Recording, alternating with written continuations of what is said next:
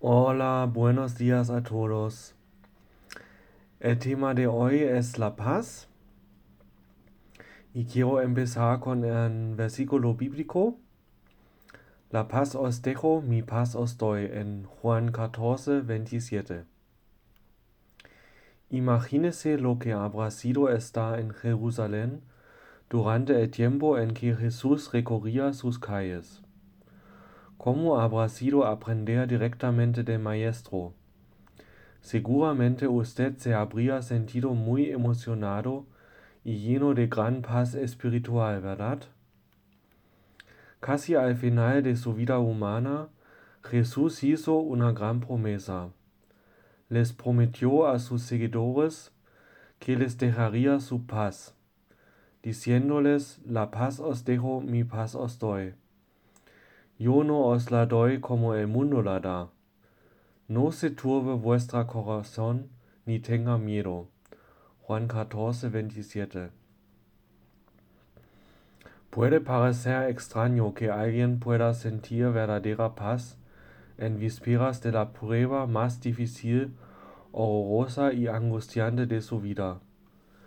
Pero Cristo sabía y entendía el gran propósito por el cual había venido a esta tierra un propósito que eclipsaba todo lo demás.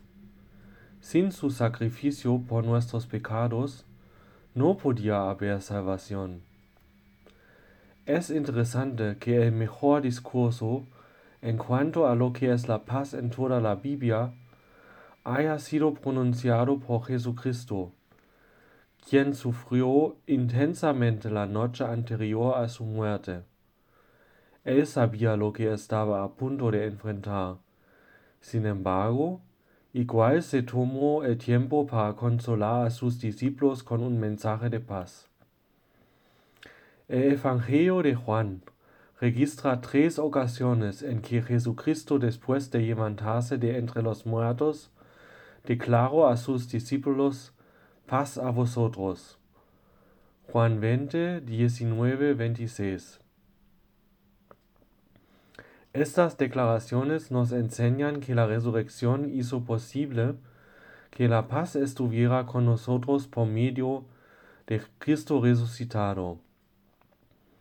Es probable que muchos de nosotros conocemos estas afirmaciones de Jesús, pero quizás luchamos con el tema de la paz.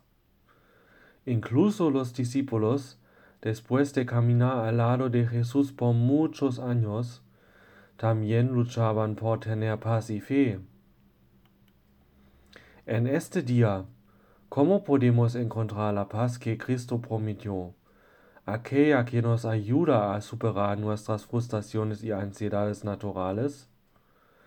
Que tengan todo un buen día. Nos vemos mañana. Chao.